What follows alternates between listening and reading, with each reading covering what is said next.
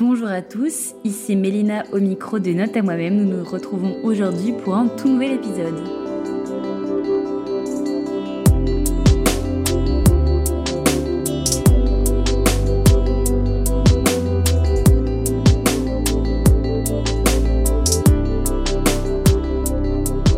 Il est jeune, il est motivé, il s'est débrouillé seul pour devenir ingénieur réseau et sécurité qu'il est aujourd'hui.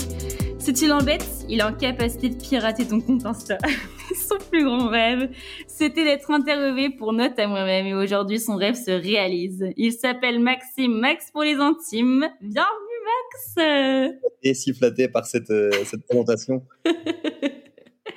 Merci. Merci beaucoup d'avoir accepté mon invitation. Bah, ça fait plaisir. hein. Moi, j'ai- j'ai postulé pour toi, j'ai j'ai mis note à moi-même partout, aux ardentes. Ah oui, c'est vrai que pour la petite anecdote, on s'est retrouvés par hasard au Main Square à Arras. Et euh, tu avais téléchargé l'application là où euh, on peut Mais écrire des trucs sur fond noir. Ouais. Et tu l'avais affiché. euh, Bon, j'ai désolé, mais Max, j'ai pas gagné de followers ce jour-là. hein. Bah, c'est la bonne technique. Faut... Tu m'as pas fait gagner beaucoup d'écoutes. Bon, c'est un bel investissement, c'est déjà bien. Dans la petite intro, j'ai mentionné ingénieur, réseau et sécurité. Est-ce que tu peux nous en dire plus? Parce que même moi, je sais, à part euh, catégoriser ton métier dans le milieu de l'informatique, mes Ouais, compétences s'arrêtent là. Mais ouais, ingénieur euh, réseau et sécurité, ça veut en effet euh, tout rien dire. C'est un, un gros mot en fait pour dire que je vais gérer toute la partie, on va dire, réseau et télé- télécommunications. Donc ça va être tout ce qui est l'accès des utilisateurs vers Internet, l'accès des utilisateurs vers les ressources euh, de l'entreprise. Et la partie sécurité, bah, ça va être tout ce qui est justement bah, sécuriser les données de l'entreprise, euh, faire ce qu'on on limite les attaques euh, bah, aux données de notre entreprise finalement. Et ça va être toute cette partie-là, quoi. Donc, à peu près ça mon métier. Et tu es le seul à t'occuper de ça dans ton, dans ton entreprise? Alors, on était deux et maintenant on est quatre parce qu'on a racheté une partie, euh, enfin une, une boîte américaine, toute la partie européenne on l'a racheté et donc on a, on a récupéré des, des gens qui s'occupaient de la partie, on va dire, euh, pas de l'autre boîte, mais, mais de leur côté. Quoi. Ça a l'air d'être quand même de sacrées responsabilités, non? Alors, ça l'est, parce que justement, quand euh, il y a un souci, c'est tout de suite très gros et ça impacte beaucoup de monde. Tu vois, par exemple, bah, on en a eu une il n'y a pas plus tard que la semaine dernière où bah, le site euh, Lireco, puisque je travaille chez Lireco en effet, bah, on avait des ralentissements, les gens euh, commandaient, mais ça arrivait tard. Enfin voilà, donc, euh, donc tu vois, ça a tout de suite un gros impact et là, c'est à nous de, bah, de prendre le relais et d'essayer de rétablir le service bah, au plus vite finalement. Mais du coup, comment ça t'est venu, ingénieur, réseau et sécurité? Comment, comment ça vient ça dans, Comment ça germe dans un, dans un- dans un cerveau comme le tien? En fait, ingénieur réseau et sécurité, ça vient finalement, dans mon cas, par hasard. J'ai jamais, enfin, j'ai été, on va dire, passionné de jeux vidéo un petit peu comme tout le monde euh, dès le plus jeune âge. Et, euh, et bah, quand, on en a parlé, moi, j'ai tenté euh, kinésithérapeute après le bac. Donc, j'ai fait la filière STAPS avec une prépa kiné.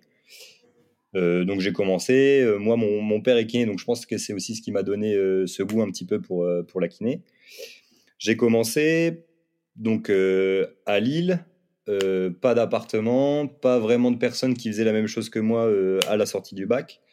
Donc euh, aller-retour en train tous les jours, donc ça faisait partir ouais, 5h30 de la maison. Je partais à Lille, 8h midi les cours, on va dire euh, 13h 20h parce que quand on entend un petit peu tout le monde bah, qui fait ça, c'est beaucoup de travail pour pouvoir y arriver, puisque forcément c'est un concours. Pour pouvoir y arriver, c'est du travail, il faut, bah, il faut un peu se mettre un, un coup de pied aux fesses quoi, pour, pour y arriver.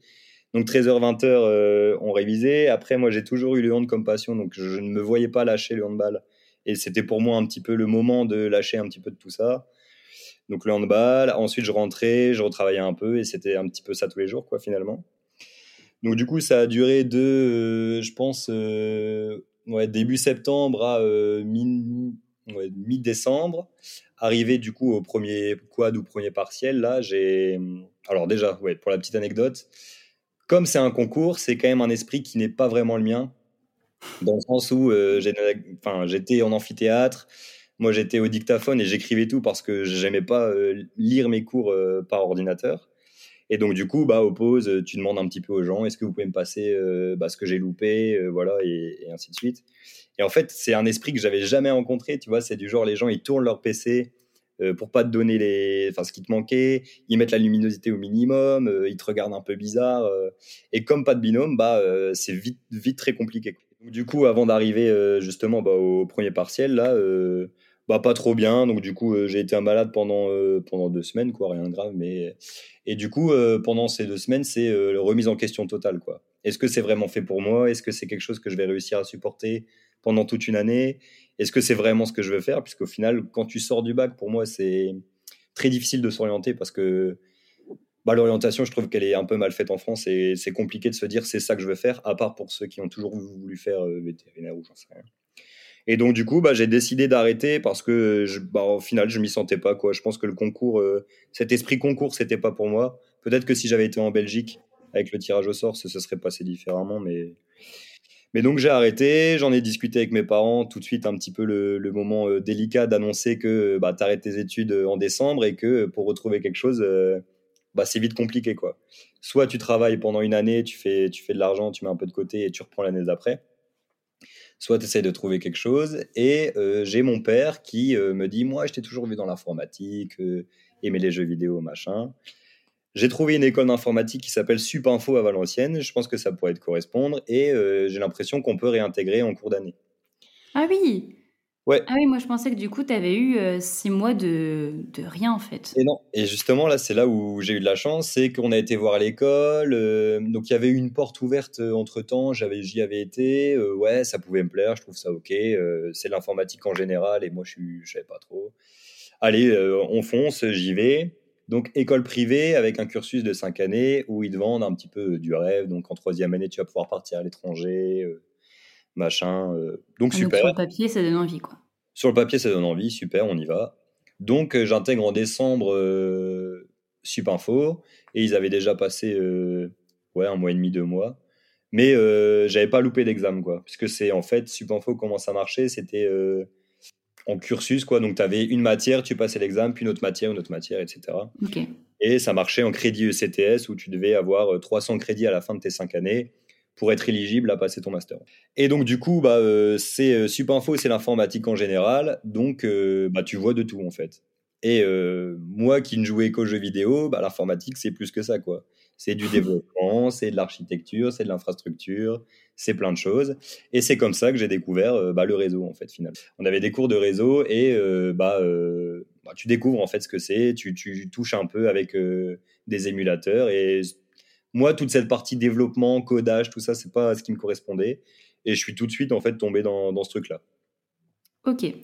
Et euh, petite question qui me vient. Tu as mentionné le fait que le handball, du coup, ça comptait beaucoup pour toi. Est-ce qu'à un moment de ta vie, tu t'es pas dit, est-ce que je pourrais pas en faire mon métier, en fait? En fait, ça, ça s'est très vite... Euh, enfin, je l'ai très vite abandonné étant plus jeune parce que, comme dans tous les sports, à un moment donné, tu as euh, ce qu'on appelle les détections. Donc, tu as des gens qui viennent te voir pour intégrer les pôles espoirs. Et moi, euh, j'ai enfin, pas eu de chance dans le sens où euh, j'ai été petit euh, très longtemps. Et bah, dans les sports, dès que tu veux faire des stars, pour moi, surtout dans le hand, tu as en fait une grille qui va dire est-ce que tu fais 1m80 Oui. Est-ce que tu es gaucher Oui. Est-ce que. Voilà. Et donc, du coup, même si tu avais un bon niveau à l'époque, pour l'histoire, moi, j'avais été jusque. Bah, avant de faire des, stages comités, etc. Et donc, tu as un peu cette guéguerre de bah, je veux ma place et je veux intégrer, je intégrer les pôles espoirs, quoi. Et euh, donc, à un moment, tu as le, moment des décisions où ils disent bah, Toi, t'es pris, t'es pris, t'es pris. Et moi, on me prend tout seul dans un vestiaire. Et le mec me dit euh, Bah écoute, j'ai poussé euh, pour que tu sois pris au stage comité, etc. Mais bah, t'es trop petit, ça va pas le faire. Et donc là, c'est les larmes, toute remise en question c'est nul, c'est de la merde. Et t'avais quel âge du coup à ce moment-là? Je sais plus, j'étais jeune, je pense, je devais avoir ouais, 12-13 ans, un truc comme ça. Je En vrai, c'est un petit peu traumatisant quand même, parce que ça reste euh, quelque chose qui te passionne. Tu envisages, pourquoi pas, enfin, est-ce qu'on comprend en plus à cet âge-là que c'est qu'on va en faire notre métier, je sais pas, mais tu vas comprendre que tu veux en faire beaucoup plus et, et euh, juste profiter. Et en fait, là, on te, on te réduit à néant ton, ton espoir. direct, en fait, et on te dit, t'es trop petit, ça n'ira jamais, et tu, tu, c'est pas possible, quoi. Mais ouais, comme tu dis, c'est en fait quand tu es jeune, on le fait tous, c'est un rêve finalement, tu vois. C'est quelque chose dont tu rêves et tu te dis pourquoi pas moi? Bah pas moi, du coup. ok. Bon, sinon, du coup, tu, on, revient à ton école d'informatique. Donc, tu l'intègres en, du coup, en première année à, cheval sur ta, tes, comment dire, ton essai en kiné. Est-ce que tu as toujours euh, cette idée de kiné derrière la tête? Est-ce que tu arrives à avancer sereinement dans, dans le, monde, dans, dans, le monde des études de l'informatique? Ou au final, en fait, tu te passionnes complètement pour ça et euh, tu découvres que c'est, du coup, comme tu dis, beaucoup plus que des jeux vidéo et tu t'y retrouves bien là-dedans bah en fait, euh, quand j'intègre l'école, tu vois, je suis en mode le concours, c'est vraiment pas fait pour moi, c'est un truc que je veux plus. Et en fait, tu, passes vite à autre chose dans le sens où là, bah, je réintègre quelque chose et tu essayes de trouver de la motivation. Et Supinfo, une école d'informatique, bah, les stéréotypes, c'est un peu vrai. Hein. Finalement, tu joues beaucoup et tu retrouves des classes très, très petites. Tu vois, on était, je pense, 25 on est dans, une, dans des petites classes, on, se connaît vite euh, tous, on joue tous ensemble, on est tout le temps ensemble. Les cours, au final, euh, il y avait quand même pas mal de maths. Moi, j'aimais ça, donc euh, ça va, c'est vraiment cool. Donc, tu, prends vite le banc, en fait. Tu es vite dans le moule et tu oublies vite, en fait, cette partie kiné qui, qui t'a un peu saoulé, quoi. Ok. Donc, donc voilà. Après, les années se passent plutôt bien. On... Bah, les premières années, c'est très général et beaucoup de maths, donc ça passe quoi. Tu te spécialises pas encore vraiment dans, dans ton truc. Et est-ce que dès la première année, tu as la possibilité de faire une alternance ou c'est une école qui est payante? Du coup, ce n'est pas la fac? Alors non, école euh, privée du coup, qui est payante avec euh, une année qui était aux alentours des 6 000 euros. Tu vois. Euh, donc l'alternance, c'était à partir de la troisième année. Tu pouvais commencer ton alternance à partir de la troisième année. Et de souvenir, tu pouvais aussi même gagner des crédits grâce à, à ton alternance en fait. Donc, non, l'alternance, c'est à partir de la troisième année. Et un petit peu difficile, moi, dans mon parcours, dans le sens où école, qui dit école privée dit très cher. Et euh, moi, mes, parents venaient de divorcer, donc il y a aussi un petit peu ce conflit d'intérêt, je dirais, de bah, c'est moitié-moitié, mais ça se passe pas jamais comme ça. quoi. Donc, j'ai de la chance, j'ai la chance d'avoir des parents qui, qui m'aident et qui arrivent à payer les, premières années. Et autre euh, chance, peut-être, tu vois, c'est peut-être là aussi où tu te dis, bah, la kiné, c'était peut-être pas fait pour moi, c'est que euh, Supinfo, c'était une école qui était très petite et euh, avec beaucoup de défauts, notamment euh, des élèves qui donnaient cours. Donc, nous, on, est, on, avait cours par des élèves qui étaient dans les années supérieures. D'accord. Et à partir de la troisième année, j'ai un, un des cinquièmes années qui vient me voir. Pourquoi moi, je ne sais pas. Je pense parce que j'étais le seul qui aimait le réseau dans, dans, ma classe. On avait beaucoup une, une classe de, développeurs. Et j'ai un mec qui vient me voir et qui me dit euh, Écoute, j'ai entendu ton nom circuler, euh, apparemment, t'es pas mauvais en réseau. Moi, je quitte mon alternance et il recherche quelqu'un. Est-ce que ça t'intéresse? Alors, moi, je suis en mode euh, Bonjour, je ne sais pas qui tu es, et je suis grave chaud, vas-y, c'est quoi l'entreprise, etc. Et ça se trouve que donc l'entreprise, c'est l'IRECO où je suis encore actuellement, qui est à côté de chez moi et là où ma mère travaille. Donc au final, tout tombe un peu parfaitement, tu vois. Et donc c'était cette comment dire cette alternance, elle te permet aussi de sauver un peu les meubles au niveau de du prix de l'école. Ouais, tout à fait, parce que donc l'école, pour faire grosso modo, est gérée par un directeur qui est connu dans le monde de l'arnaque, on va dire, qui est connu pour ouvrir des écoles, euh, un peu escroquer les gens, fermer l'école, enfin la mettre en liquidation, ne rembourser personne et rouvrir et faire ça ainsi de suite, tu vois. Donc par exemple, tu le choix de, de payer tes années en une, deux, trois, quatre ou cinq fois, ce qui te permettait de diminuer le prix de l'année finalement. Et il t'était promis que dès que tu trouvais une alternance, comme l'école est payée par l'entreprise, bah tu dois récupérer normalement l'argent que tu donnes à l'école ce qui est arrivé à beaucoup de monde et ces gens-là n'ont jamais retrouvé leur argent, tu vois. Et en troisième année, on se rend compte que euh, l'école est dans une situation financière qui n'est pas bonne du tout, avec même moi euh, l'ambition de peut-être partir à la fac justement bah, pour euh, ne pas avoir fait trois années pour rien, puisque l'école n'est certifiée qu'avec un, master. Donc en fait, si tu t'arrêtes au bout de trois ans ou de quatre ans, t'as rien du tout quoi. Au niveau de, aux yeux de l'État, t'es pas reconnu finalement. En tant que en tant qu'ingénieur, quoi. Donc du coup, tu as un peu cette pression et l'alternance, ouais, permet de sauver un petit peu cette pression dans le sens où les parents ne doivent pas donner de l'argent qu'ils ne récupéreront peut-être jamais, notamment dans, le contexte avec des parents divorcés, et, euh, et de se dire, bon, bah, je suis un peu plus serein dans le sens où, euh, bon, bah, j'y vais et on verra, quoi.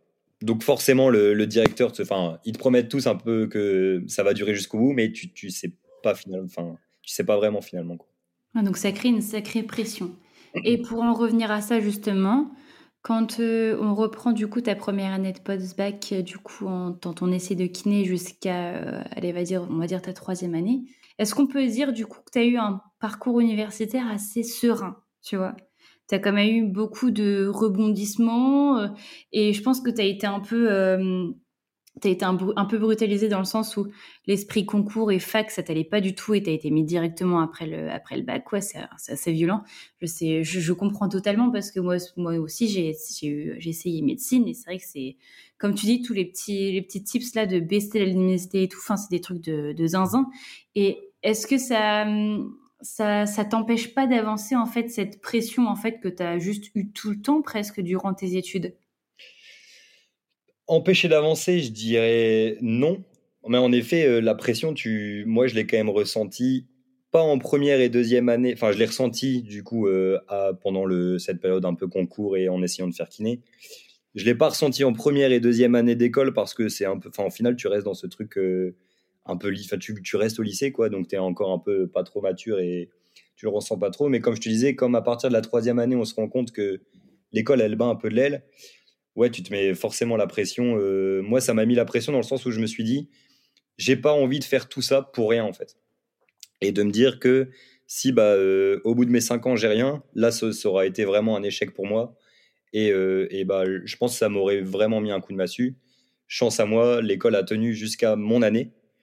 Et, et, après a été rachetée. Et donc, du coup, les élèves ont pu continuer. Mais, mais jusqu'au bout, il y aura eu cette pression de bah, euh, est-ce que je, vais pouvoir passer euh, mon, bah, mon master et est-ce que je vais pouvoir l'avoir Est-ce que je vais pouvoir faire ma soutenance? Il y avait même, euh, tu vois, donc ma quatrième et cinquième année, c'était période Covid. L'école était vraiment liquidation judiciaire, c'était annoncé. Est-ce qu'on allait pouvoir continuer en année? On ne savait pas. Et on avait même ce, les jours des soutenances de mémoire, on n'avait personne, tu vois. Et c'était décalé de date en date et on n'avait personne pour faire passer nos mémoires et on ne savait pas si ils allaient être euh, passés. Donc après, c'est la bataille de j'essaye de passer en premier, j'harcèle un petit peu, euh, je, veux une confirmation écrite que pour moi, ça va être bon. C'est là où tu penses un peu qu'à ta gueule, c'est triste de le dire, mais euh, de te dire bah, je veux pas avoir fait tout ça pour rien, je veux pas que mes parents aient payé pour rien, je veux pas que l'entreprise non plus.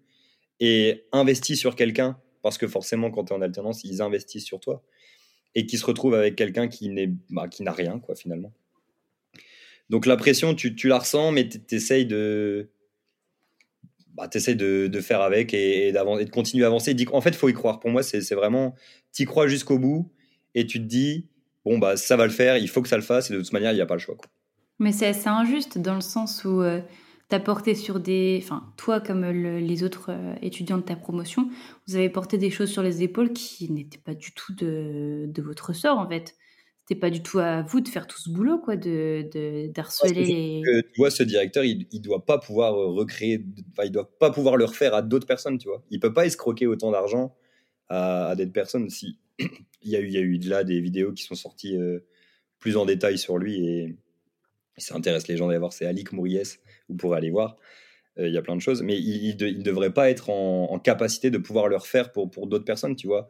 Et, moi, je suis chanceux dans cette histoire dans le sens où j'ai jamais perdu un euro. Euh, l'argent qui a été dépensé, bah, il a, voilà, ça a été. Les gens qui ont payé 5 ans, dis-toi qu'ils ont perdu, je pense, entre 20 et 30 000 euros, tu vois. Ah, c'est horrible. J'imagine même pas le, la situation de ces, de ces, jeunes. Admettons, euh, dans le pire des cas, il y en a un qui a fait un prêt, quoi. Mais t'en as, qui, et c'est le cas, tu vois. T'en as qui ont fait des prêts, ils les ont encore euh, à dos et qui doivent encore rembourser. Et qui sont en mode, bon, bah, j'ai une alternance, donc le mec a été payé deux fois et bon, mon argent, je le reverrai jamais. Et moi, mon prêt, bah, je, galère encore euh, pour rembourser. Moi, j'avais des potes qui allaient travailler avant de venir en cours, chronodrive, machin, tac, c'est pas ce qu'il faut. Il faut à un moment donné pouvoir faire de l'argent et pouvoir rembourser euh, ses prêts, quoi. Et de se dire, bah, je commence euh, ma vie d'adulte, on va dire, avec bah, le, moins de choses à rembourser possible. Et, voilà, quoi. Bon, du coup, je doute que ça ait pu se produire, mais tu as évoqué tout à l'heure le fait que l'école, du coup, te vendait du rêve et te proposait de partir à l'étranger. Est-ce que ça a été ton cas? Est-ce que tu as pu au moins faire un stage à l'étranger? C'est, bah, comme tu t'en doutes, hein, c'est un grand nom.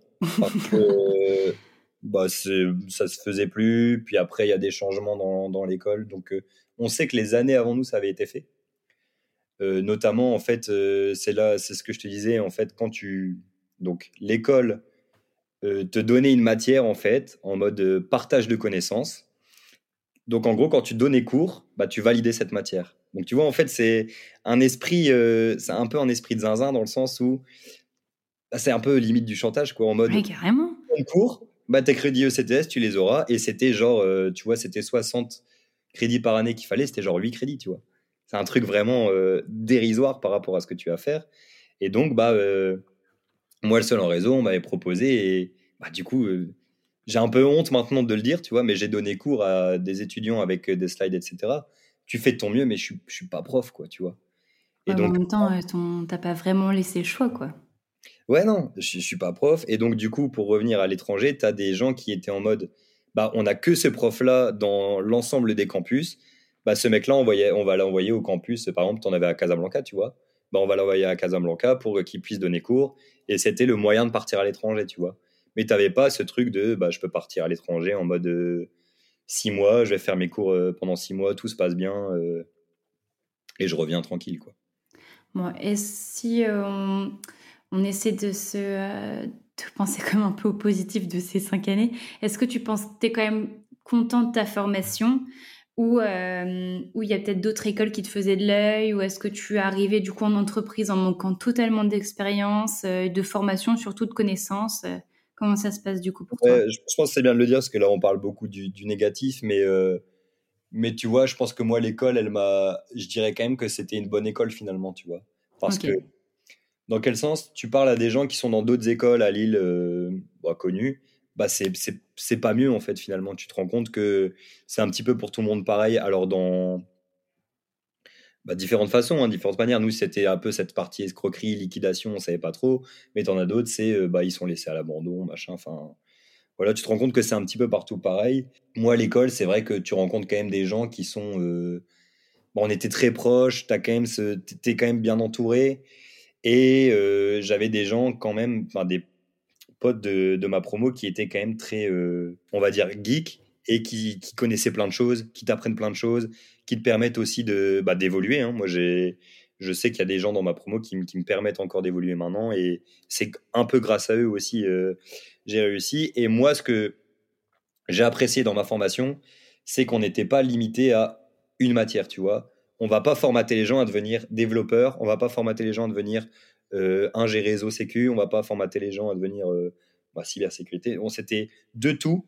Et après, je pense que selon ce qui te plaisait le plus, bah, tu partais dans telle ou telle voie, tu vois.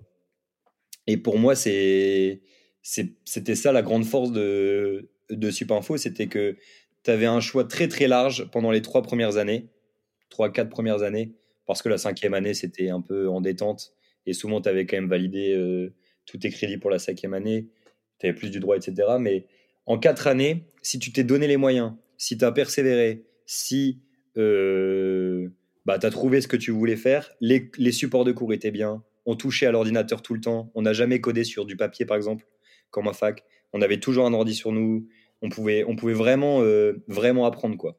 Alors oui, les profs c'était, alors on, en avait un qui était très bien, et souvent c'était des élèves, mais si tu donnais un minimum les moyens, tu avais quand même des supports de cours qui étaient vraiment bien faits et qui te permettaient d'apprendre, tu vois.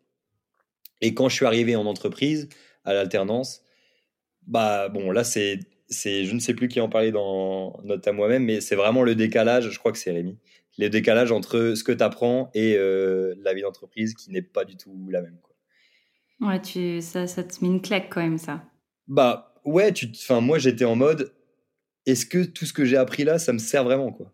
Parce que, tu vois, je me souviendrai toujours de, d'un entretien avant l'alternance où euh, bah, on, montre une configuration euh, d'un équipement réseau, par exemple. Donc, tu vois, quelque chose que normalement j'ai appris, page blanche, tu vois. Vraiment, je regarde le mec, déçué, des, je, ne, je, ne, connais rien. Tout ce qu'il montre, je n'ai jamais vu. Je n'ai jamais vu ça. C'est il me pose des questions, j'essaye de baratiner un truc. Il me dit Bon, non, je suis pas sûr, j'en sais rien. Et à la fin, euh, content parce qu'il te dit t'es pris et qu'il s'attendait pas à quelqu'un euh, d'expérimenté, tu vois. Mais tu, tu c'est vraiment la claque de ah ouais, c'est rien à voir avec ce que, avec ce que je fais. Après, au fur et à mesure, tu te compte que ce qui est important, c'est la théorie et que tu vas apprendre avec euh, l'entreprise. Mais le décalage est total, quoi. Du coup, tu as obtenu un CDI, bien sûr, euh, dans cette euh, même entreprise. Avec le recul peut-être que tu as maintenant sur euh, ton parcours, est-ce que tu es, fier de la place que tu as aujourd'hui ou tu as toujours des regrets ou quelque chose que tu penses avoir loupé? À l'heure actuelle, je dirais que je suis fier et je suis de plus en plus fier.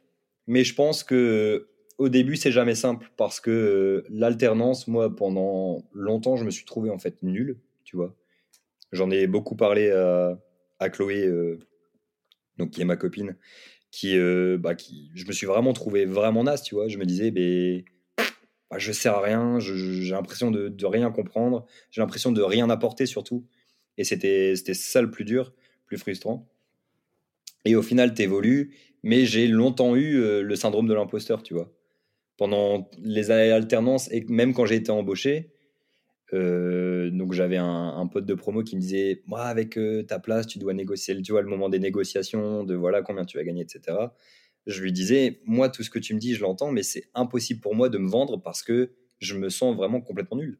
J'ai l'impression de mon apport à l'entreprise pour l'instant il est de zéro tu vois et donc en fait tu te rends compte après en rencontrant des gens en discutant bah, en essayant d'être rassuré que les gens te rassurent et que tu te rends compte qu'il y a bien pire que toi dans une entreprise. Il y aura forcément pire que toi, il y aura forcément mieux. Ça, c'est ce qu'il faut se dire. Hein.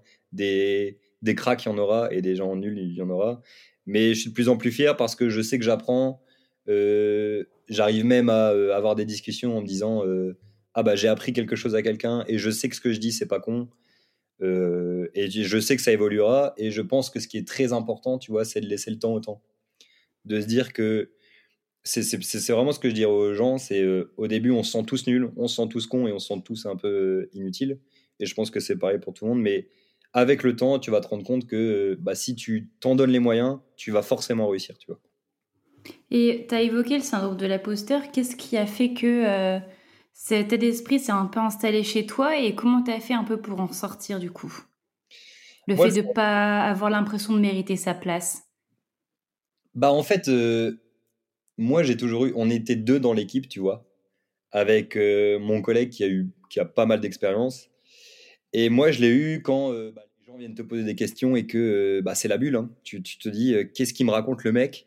Qu'est-ce que je vais lui sortir comme baratin pour, bah, pour lui répondre à un truc, quoi. Et à chaque fois qu'on venait me voir, je savais pas trop quoi répondre. À chaque fois que j'étudiais l'architecture réseau de l'IRECO, bah, j'avais l'impression que j'oubliais directement ce que je faisais. Enfin, tu vois, c'était ce genre de choses. Euh, enfin, j'avais vraiment l'impression bah, de, de, savoir rien faire en fait.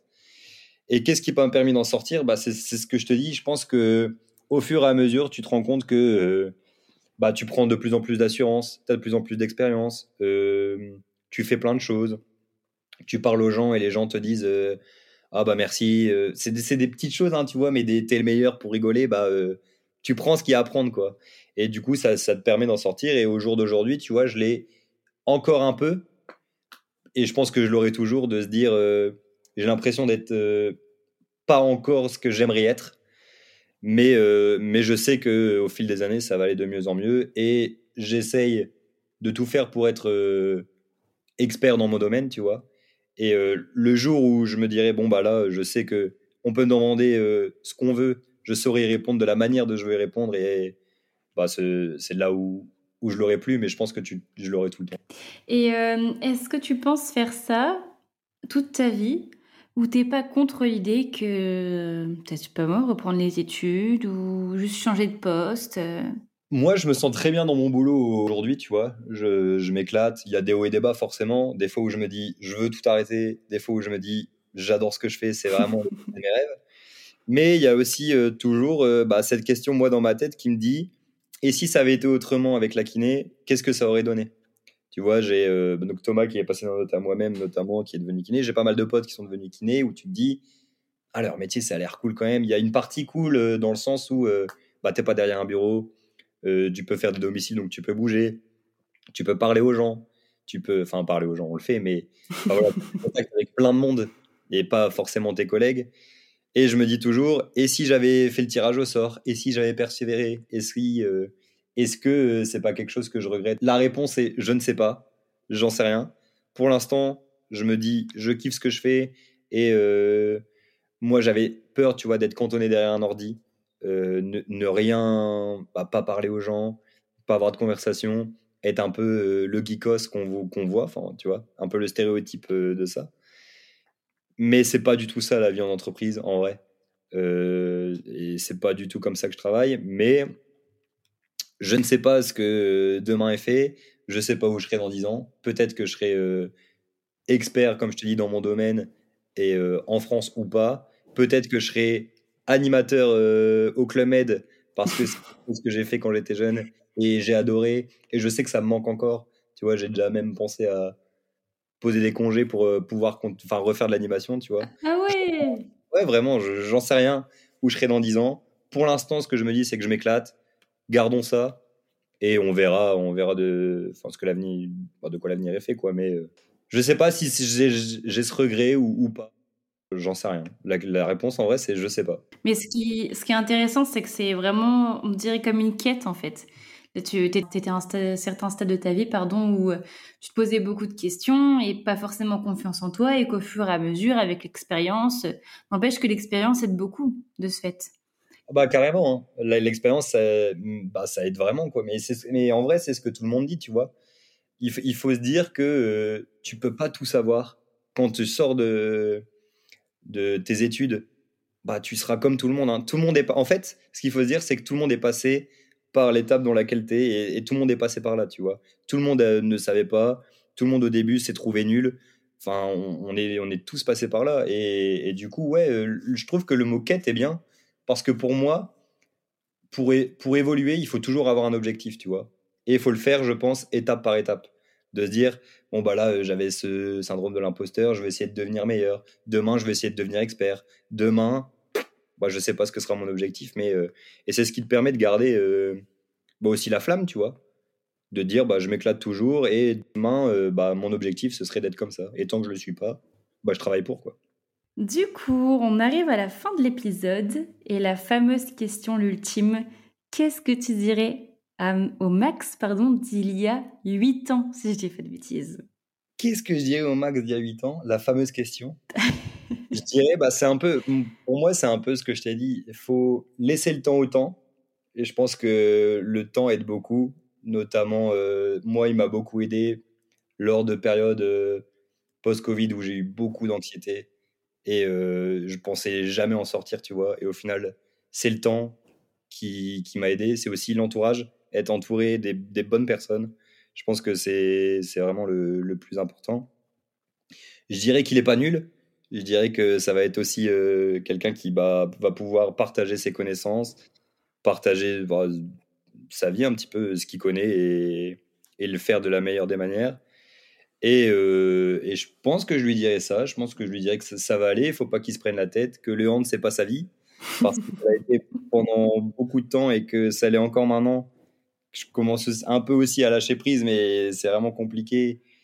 Mais voilà, je lui, je lui dirais tout ça, je pense. Et, et je lui dirais de continuer comme, comme il fait, parce que en vrai, je suis quand même fier de moi, je pense. Euh, et, euh, et, voilà, de continuer comme, il le, fait et le fera.